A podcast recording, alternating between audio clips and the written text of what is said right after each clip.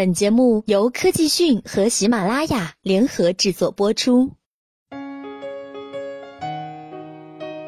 在过去的几年间，中国智能手机制造商在全球前十个当中占据了七个。中国最成功的制造商已经从廉价的山寨机的模仿，转向了竞争高端机市场。华为、OPPO 和 vivo 都在制造着各种价位的机型。在五百美元以上机型的市场当中，这三家已经占据了百分之四十的份额，而这个市场目前是由三星和苹果主导。这三家在中国领先的手机制造商，平均售价已经超过了三百美元。上海一家市场研究公司的研究员 Jesse Dean 说：“中国更加青睐于高端机，更多的考虑质量和服务体验，而并不是低端机。”这是小米衰落的原因之一。在二零一四和二零一五年，小米蝉联中国手机销量榜首。进入二零一六年，小米的销量和份额却迅速的滑落。而现在，小米手机的平均价位是一百八十美元。根据 IDC 报告，二零一六年一季度，小米在中国市场的出货量仅九百二十万部，市场份额百分之九，同比下降了百分之三十二。华为以一千六百六十万部出货，华为以一千一百六十万部出货量摘得头筹，小米仅列第五。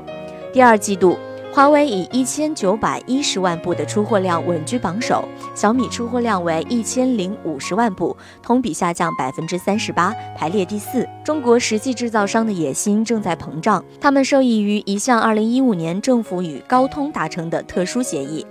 二零一五年二月，因为在华市场违反了反垄断法，高通被发改委处以九点七五亿元的罚款，并同意降低手机芯片技术在中国市场的专利使用费用，按整机的百分之六十五收取。一家伦敦咨询公司 Rose 在亚太地区的首席专利律师 Eric Robinson 说：“这是中国给中国手机制造商的一个礼物。”这样一来，他们就可以更好地与三星和苹果竞争。二零一七年，中国品牌将在海外扩大市场。华为加大了对设计部的投入，现在该部门是由前三星设计师在掌管。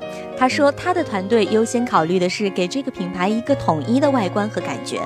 这个团队在首尔、东京、伦敦和中国都有分布。他还在考虑进一步的向西扩张。他说。我们需要在美国成立一个设计团队，来保证我们的产品符合美国消费者的风格和调性。当然，美国市场依然是一个挑战。当前美国市场流行的中国手机还是中兴、联想和 TCL 的廉价预付费模式。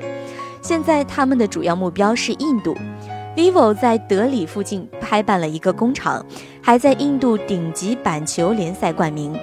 OPPO 的副总裁吴强说：“OPPO 是专注于高质量的明星产品。”他说：“公司承诺将远离低端机市场。”好了，更多资讯请关注科技讯。